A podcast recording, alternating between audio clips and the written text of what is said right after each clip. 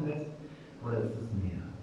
Weil wenn Dankbarkeit tatsächlich abhängig ist von unseren Gefühlen, ähm, dann ist es vielleicht ein bisschen zu wenig. Was ist Dankbarkeit? Wir haben den Text vorhin schon gehört, ich lese ihn uns noch einmal in einer anderen Übersetzung, vielleicht leuchtet das eine oder andere nochmal neu für uns auf. Das ist ja auch mal ein ganz kurzer Abschnitt aus 1. Thessalonicher 5, Leser Vers 16. Seid immer fröhlich, hört nicht auf zu beten, jetzt kommt der Kern Abschnitts, was auch immer geschieht. Was auch immer geschieht, seid dankbar. Das ist Gottes Wille für euch, die ihr Christus Jesus gehört. Und unterdrückt nicht den Heiligen Geist. Paulus fordert uns auf, dankbar zu sein, und er meint hier natürlich zunächst die Dankbarkeit gegenüber Gott. Deutlich. Eine Dankbarkeit, die nicht abhängig ist von unseren Empfindungen, auch nicht von unserer Befindlichkeit, sondern von einer Frage, die in dieser Geschichte, die Wolfgang uns vorgelesen hat, deutlich wurde. Es ist eine Frage der Entscheidung. Will ich dankbar oder undankbar durchs Leben? Das ist eine grundsätzliche Frage. Okay, warum sollen wir denn dankbar sein? Warum ist es gut für uns selber, gesünder sogar, für uns selber dankbar zu sein? Auf der Suche nach einer Antwort auf diese Fragen ähm, möchte ich ein paar Facetten aufleuchten lassen über diesen Text. Zunächst mache ich mit euch mal so eine ganz kleine Zeitreise in die Welt des Paulus. Wir betreten auch seine Gedanken- und Gefühlswelt, und zwar in dem Moment, in dem er den Brief schreibt. Dann merken wir, es gibt Momente, in denen fällt uns Dankbarkeit leicht, aber wenn wir dann genauer hinschauen, merken wir, es ist nicht immer so ganz einfach. Also, 1. Thessalonicher Brief, übrigens, äh, das wissen wir, wir haben hier das älteste Schriftstück des Neuen Testamentes vor. Das ist schon nochmal was ganz Besonderes. So ähm, sagen Forscher, die, die da mehr wissen als, als Normalverbraucher. Auf seiner zweiten Missionsreise hat Paulus ihm geschrieben, diesen Brief. Er war zusammen mit Silas unterwegs. Sie betraten das erste Mal europäischen Boden. Sie waren in Griechenland, sie waren in Philippi und sie kamen dann eben auch nach Thessaloniki. Gibt es heute noch. Manche fahren auch hin, waren schon dort. Damals hieß das Thessalonik. Unterschiedliche Menschen waren dort, schon damals. Es gab jüdische Menschen, die jüdisch geprägt waren, es gab sehr heidnisch geprägte Menschen. Und aus diesem aus dieser Mischung bestand dann auch so die erste Gemeinde, die zum Glauben an Jesus Christus kam. Es gab aber auch gleich schon Probleme, und zwar Widerstand von außen, und die Missionare mussten die Stadt ziemlich überstürzt verlassen, weil sie ihr Leben fürchten. Wer das alles genauer nachlesen will, kann ich nur empfehlen. Der Spannend berichtet uns dass der äh, Lukas in Apostelgeschichte 17. Um die Gemeinde dann zu stärken, weil Paulus sagt, Mensch, die, die sind gerade jetzt zum Glauben gekommen, die, die, wissen noch viel zu wenig, wie man als Christ lebt und haben die das jetzt alles auch so richtig verstanden? Und die Menschen dort zu ermutigen, schickt Paulus bei nächster Gelegenheit seinen Schüler Timotheus hin. Als der aus Thessaloniki zurückkommt, ist er nicht nur braun gebrannt, äh, weil da so schön die Sonne scheint, sondern er ist total begeistert, wie gut sich die Gemeinde entwickelt hat. Er ist so voller Freude und diese Freude, die überträgt sich auf den Paulus. Wir spüren es, wenn wir diesen Brief lesen. Paulus ist ganz tief bewegt. Er setzt sich wahrscheinlich sofort hin, schreibt diesen Brief und seine Gefühle können wir immer noch deutlich spüren. Zum Beispiel Kapitel 3, Vers 9. Da scheint er regelrecht auszurufen, wie können wir Gott nur für euch danken? Für eine Aussage. Ihr schenkt uns so viel Grund, vor Freude vor Gott zu kommen. Okay, das kennen wir auch. Ne? Wenn man überwältigt ist von Freude, wenn alles super läuft, dann fällt es natürlich nicht schwer, dankbar zu sein. Aber Paulus schreibt hier, wir sollen in allen Dingen dankbar sein, in jeder Situation. Wie geht das? Ist das nicht doch ein bisschen viel verlangt? Okay, wir müssen an der Stelle ähm, sagen, wenn wir uns das Leben von Paulus anschauen, er verlangt von seinen Lesern nichts, was er nicht selber auch zu tun bereit ist. Wenn wir uns seinen Alltag anschauen, dann merken wir, es ist nicht immer nur Freude äh, Friede und Eierkuchen, sondern äh, es geht an die Substanz. Immer wieder. Aus seinen Briefen wissen wir, dass er gesundheitlich angeschlagen war, was auch immer dahinter steckt, wenn er von seinem Stachel im Fleisch spricht. Außerdem ist es noch gar nicht lange her, er war, bevor er in Thessalonik war, war er in Philippi, da kam er ins Gefängnis, einfach nur, weil er äh, den Schnabel nicht halten konnte und von Jesus überall Er setzt im Grunde genommen ständig sein Leben aufs Spiel. Also das sind nicht unbedingt Situationen, wo man sagt, äh, da geht man immer so mit, mit Dankbarkeit an. Wenn es gefährlich wird, schwierig. Dennoch hat Paulus eine dankbare innere Einstellung, auch wenn die äußeren Umstände nicht immer dazu sind. Er kann dankbar sein. Ich glaube, das Geheimnis ist, dass er sich Gott, dass er sich Jesus nahe fühlt. Dann geht das. Das soll so die erste Facette sein. Ich greife das ähm, insgesamt noch einmal auf und bündel es nochmal. Diese Zeitweise will uns helfen zu sehen, Paulus kennt beide Situationen. Er kennt Freude, überwältigende Freude, aber er kennt auch andere Situationen. Trotzdem ist er dankbar und er ermutigt andere Menschen dazu, dankbar zu sein. Eine zweite Facette, ein Schreibweg, das uns helfen will zu verstehen, was Paulus mit Dankbarkeit meint, ist, wenn wir uns das griechische Wort für Dankbarkeit anschauen. Das ist nämlich sehr interessant. Es lautet Eucharisteo. Und das ist natürlich was bei uns aufleuchten kann. Das haben wir ja schon mal gehört. Eucharisteo, da, da steckt einiges drin. Da steckt die, die Silbe Eu drin. Das hat man im Griechischen, äh, Eu heißt schön. Also die Griechen, wenn sie von irgendwas begeistert waren, dann haben sie ganz laut Eu gerufen. Ne? Äh, Eucharisteo, wenn wir uns das Wort dann weiter anschauen, ähm, da steckt das Wort Chara drin, Euchari, also ähm, Chara heißt Freude, ganz eng verwandt mit dem Wort Charis, was Gnade bedeutet. Ich mache hier nur einen kurzen Ausflug, weil ähm, ich, habe ja keine griechischsprachigen Menschen vor uns, aber manchmal hilft es, wenn man so ein bisschen schaut, was ist denn da im eigentlichen Text gemeint und dann kann man so ein bisschen tiefer blicken, was Gott uns damit sagen will. Es, es heißt also, also Charis, Gnade, charismatisch, das wir, das haben wir schon mal gehört. Äh, Charismata, das sind, die, das sind die Gnadengaben, die Gott schenkt. Also das kann alles sein, was Gott uns durch seinen Geist schenkt beispielsweise. Und das ist nicht zuletzt das Abendmahl. Weil da erinnern wir uns daran, dass Gott uns Großes geschenkt hat, seinen Sohn, seinen einzigen Sohn. Den hat er uns gegeben, sein großes Gnadengeschenk. Und deswegen haben Christen schon sehr früh angefangen, das Abendmahl als Eucharistie zu bezeichnen einfach dieses Annehmen des Gnadengeschenkes Gottes und das Danken dafür. Eucharisteo, Danke. Da kommt man dem Ganzen so ein bisschen näher, finde ich. Seid dankbar. Ähm, das Wort ist im Imperativ geschrieben, das heißt, das ist, ähm, das ist schon ziemlich steil. Das ist kein, ähm, kein so nach dem Motto, probier mal oder so, sondern wirklich, sei dankbar. Ausrufezeichen. Das ist ein Befehl, eine Aufforderung. Paulus meint es wirklich so, dass der Dank eine bewusste Entscheidung ist. Wir können uns entscheiden, ob wir dankbar sein wollen oder nicht. Und hier, finde ich, hilft uns dann auch unsere deutsche Sprache Weil das Wort danken auch artverwandt mit dem Wort denken. Und beides steht in engem Zusammenhang. Wenn ich darüber nachdenke, was ich habe, was mir geschenkt ist, das erste Lied war ein wunderschönes Beispiel dafür, eine Auflistung von von Dingen, die, die, die wir haben, über manches denken wir gar nicht so nach vieles ist uns selbstverständlich. Manchmal, äh, wenn, wenn wir krank werden, dann, dann, wird uns manchmal erst bewusst, was wir da eigentlich die ganze Zeit so für selbstverständlich. Gesundheit oder auch Freunde oder dass man eine Arbeitsstelle hat. All diese Dinge und noch viel, viel mehr. Und wenn ich anfange darüber nachzudenken, wird die Liste immer länger. Ich mache euch Mut, macht mal so eine Liste ähm, und ihr werdet staunen, dass, dass, dass, äh, dass sich das verlängert, dass man an immer mehr Dinge plötzlich anfängt zu denken, für die man dankbar sein kann.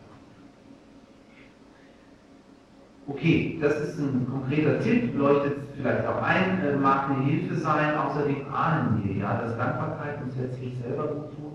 Psychologen sagen uns das heute auch. Die sagen, dankbare Menschen leben gesünder, wahrscheinlich auch länger weil ein, ein dankbares Annehmen der grundsätzlichen Situation dazu führt, dass man nicht so viel äh, Bluthochdruck bekommt oder dass man keine Magengeschwüre bekommt. Also es hat alles auch praktische Auswirkungen, die innere Einstellung. Aber wir kommen nochmal auf diese steile Geschichte zurück von Paulus. Er sagt, dankbar, was immer auch geschieht. Ist das nicht übertrieben? Ich meine, schaut in euer Leben, schaut mal genau hin und dann merkt ihr, es geschieht ja nicht nur Vieles beeinträchtigt uns ja auch. vieles tut uns nicht gut, da ist Krankheit und da ist vielleicht Schmerz und Leid in unserem Leben und Fragen. Sondern das alles nehmen und sagen, für das alles bin ich dankbar. Ich meine, ist das vielleicht nicht auch irgendwie eine Form des Masochismus? Ich finde, sowas muss man fragen. Weil es klingt schon komisch, für alles und in jeder Situation dankbar zu sein. Kann Gott das wollen? Und ich will hier auch eine ganz deutliche Antwort geben. Ich meine, sagen zu dürfen, nein, das will er nicht. Das wäre auch krank. Das würde uns auch krank machen. Natürlich machen wir Erfahrungen, wo der Dank schwerfällt. Oder wo wir vielleicht erst hinter der unmittelbaren Erfahrung entdecken, okay, so ist das. Und weil mir das passiert ist, ja, plötzlich macht es Sinn. Manchmal gibt es diese Momente. Das Beispiel, Altes Testament, Josef. Ähm, viele von euch kennen die Geschichte, denke ich. Er wird von seinen eigenen Brüdern misshandelt, verkauft in die Sklaverei. Und dann kommt er auch noch unschuldig ins Gefängnis. War er dafür dankbar? Vorstellbar, oder? Ich finde das schwer vorstellbar. Aber Jahre später hören wir ihn sagen, er macht einen Rückblick über sein Leben und er sagt zu seinen Brüdern, denen er übrigens verliebt, mit denen er sich versöhnt, und äh, er sagt zu ihnen, Gott hat alles Böse, das ihr geplant habt, zum Guten gewendet. Wow. Das, das kann man natürlich in der Situation nicht sehen. Und ähm, das, das, fällt auch schwer, das in dem Moment so zu sagen. Aber wenn man genau hinschaut, dann merkt man plötzlich, ja, das ist wahr. So geht es dem Josef. Am Ende seines Lebens staunt er darüber, dass Gott auch die schmerzhaften Dinge und die Erfahrungen, die ihm nicht gut getan haben, in dem Moment jedenfalls, dass, dass Gott das alles gebraucht hat, um ihn reifen zu lassen, um ihn zu einem Menschen werden zu lassen, der dann durch seine Erfahrung und durch seine Möglichkeiten, durch die Position, die er hatte, plötzlich viele Menschen das Leben hat retten können. Josef kann man so ähm, als den Retter des Universums bezeichnen. Ja? Er hat dadurch, dass, dass Gott ihn mit diesen Träumen, mit dieser Gabe ausgestattet hat, hat er dafür gesorgt, dass praktisch eine, eine Hungersnot, die halt kam, die nicht verhindert werden konnte, aber er hat dafür gesorgt, dass, dass Menschen, bevor bewahrt wurden, sterben, weil, er Vorsorge traf. Das schaut er zurück und sagt, all das hat letztlich dazu beigetragen. Wäre ich nicht nach Ägypten gekommen, dann, dann ja, dann wäre die Hungersnot so über uns das meint, glaube ich, auch Paulus. Er schreibt im Römerbrief diesen bekannten Vers Römer 8, 28 und wir wissen, dass Gott für die, die ihn lieben und die zu ihm gehören, alle Dinge zum Guten führt. Das ist ja auch kein Satz, den man jemand sagt, der gerade mitten in einer Leiterfahrung steckt, sondern hier spricht ein Kind Gottes, dem, dem himmlischen Vater, sein Vertrauen aus. Auch das Negative. Schmerzhafte, sogar das Böse, so sagt Josef, ja. Gott kann es gebrauchen, um etwas Gutes daraus zu machen. In der Situation selber können wir es natürlich nicht sehen. Längst auch nicht immer im Nachhinein. Also wir wünschen uns das manchmal. Wir, wir, stehen da vor vielen Fragen, da geht es euch sicher auch so. Aber da, wo wir Gottes gütiges Wirken in unserem Leben erkennen, sei es ansatzweise, zum Glück gibt es ja immer wieder auch diese deutlichen Indizien dafür, dass Gott in unserem Leben wirksam ist. Da, wo wir die Spuren Gottes in unserem Leben erkennen, dann stärkt es unser Vertrauen zu ihm. Und erfüllt uns mit Dankbarkeit. Ich glaube, genau darum geht es.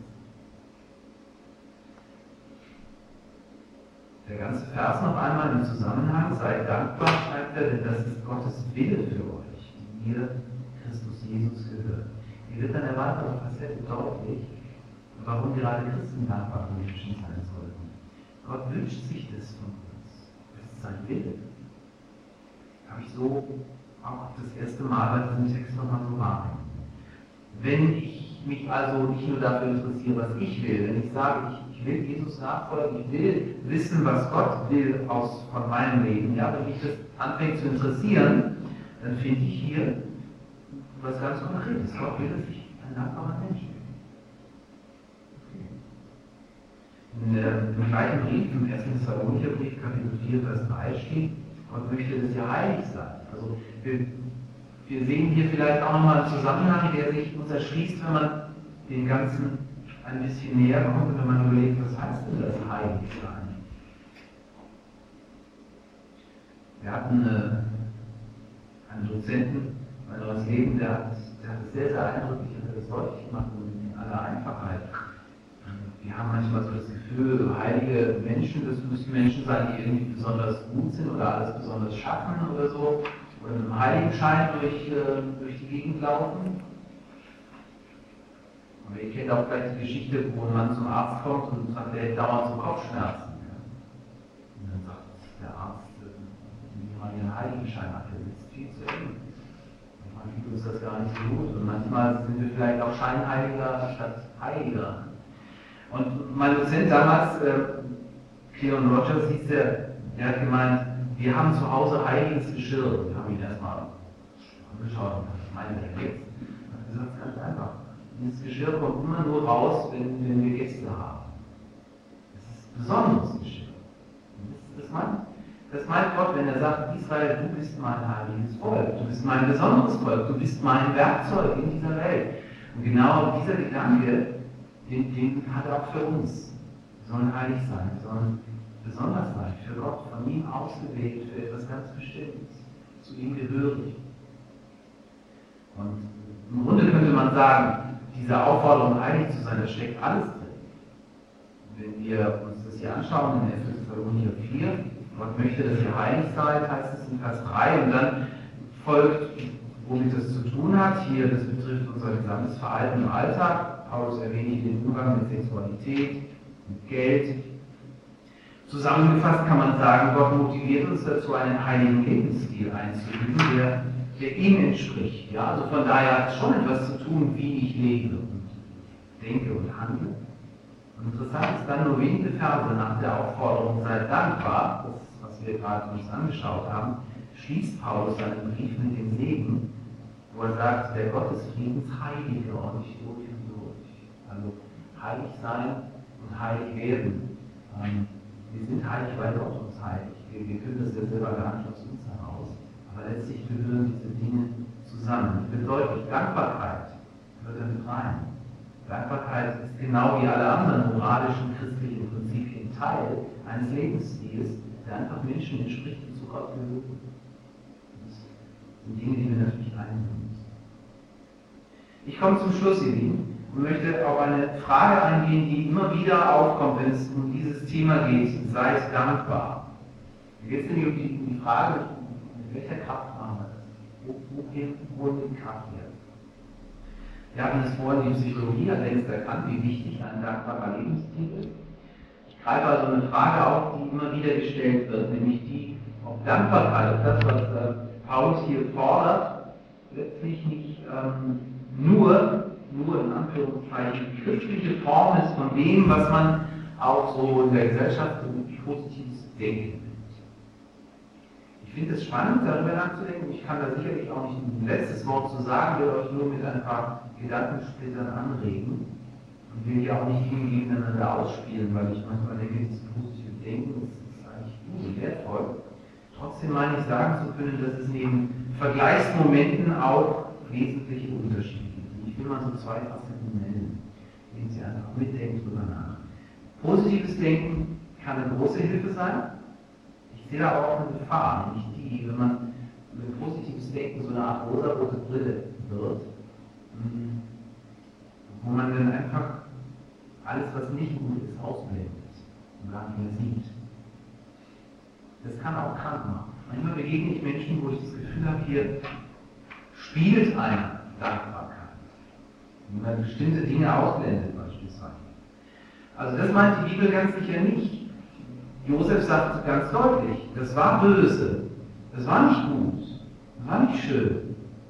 trotzdem, ja, das ist nochmal was anderes. Es geht also nicht um ein Ignorieren der Wirklichkeit, sondern es geht um ein dankbares Annehmen der Wirklichkeit, und zwar in der Zuversicht, dass Gott trotzdem da ist, dass er trotzdem vertrauenswürdig ist. Mir scheint das nochmal was anderes. Eine zweite Sache, positives Denken kann, glaube ich, manchmal das gleiche Resultat erzielen das, was Paulus hier schreibt. Aber es muss, glaube ich, auch klar sein, dass es auf einer rein menschlichen Kraftanstrengung beruht. Es ist meine ganz eigene Energie. Ich versuche positiv zu denken. Das ist übrigens rein buddhistisch. Ich weiß nicht, ob euch das bewusst ist. Im Buddhismus braucht es ja keinen Gott, ja? da, braucht es auch kein wirkliches Prinzip, sondern äh, alles ist Gott im. Ja? Und von daher kann man aus sich selbst heraus diese Kraft auch herausholen. Ich möchte es nicht gegeneinander ausspielen, möchte aber doch deutlich machen, dass Paulus hier offensichtlich etwas anderes meint. Er erinnert uns ja gerade in diesem Zusammenhang an die übergeordnete Wirklichkeit, an den Heiligen Geist. Das kommt gleich im nächsten Vers. Er schreibt, unterdrückt nicht den Heiligen Geist. Vielleicht hat das Ganze einen stärkeren Zusammenhang, als so beim ersten Lesen deutlich wird. Meistens wird diese Aussage auf die, auf die nächste, die nachfolgende Aufforderung äh, bezogen, wo es dann um das prophetische Reden geht. Mag auch sein schließt aber nicht aus, dass auch hier ein enger Zusammenhang mit dem Thema Dankbarkeit besteht. Und das will uns Mut machen, auf die Kraft des Geistes Gottes zu vertrauen, der uns stärkt, der uns ermutigt und der uns Kraft gibt, auch da, wo wir an die eigenen Grenzen kommen wir sagen, ich kann nicht mehr. Ich brauche Gottes Kraft. Und es kann so aussehen, dass wir auch nicht alleine bleiben, sondern dass wir da uns auch einander offenbaren und sagen, brauche gerade Gebet, ich brauche gerade jemanden, der an mich denkt, der für mich da ist, der mir hilft. Und dieses Gebet ist, glaube ich, so diese stärkste Verbindung, die wir zu Gott überhaupt haben können. Und wir spüren die Kraft da, wo gerade keine war. Paulus sagt, ähm, unterdrückt nicht den Heiligen Geist. Das ist so wichtig. Geben wir dem Geist Raum in uns. Nicht nur am Sonntag, sondern auch im Alltag weil er ist da, er lebt in uns und er will uns alles geben, was wir zum Leben brauchen. Das zu erleben, das zu erfahren, davon zu zählen, das wünsche ich euch in besonderer Weise auch vor der vor uns liegenden neuen Woche. Und ich glaube, dass eine besondere Kraftquelle auch die ist, dass wir das tun, was wir vorhin ähm, als ähm, wahr erkannt haben, das Wort danken das mit Eucharistie zu tun, die wir jetzt miteinander feiern wollen. Dankbar annehmen, was Gott uns schenkt Jesus, indem wir, wenn wir das Brot zu uns nehmen, wenn wir aus dem Kelch trinken, uns daran erinnern, Jesus hat sich ganz gegeben uns. Wir wollen dieses Abendmahl einbinden in ein schönes Lied, das der uns mitgebracht hat. Und es wird äh, vor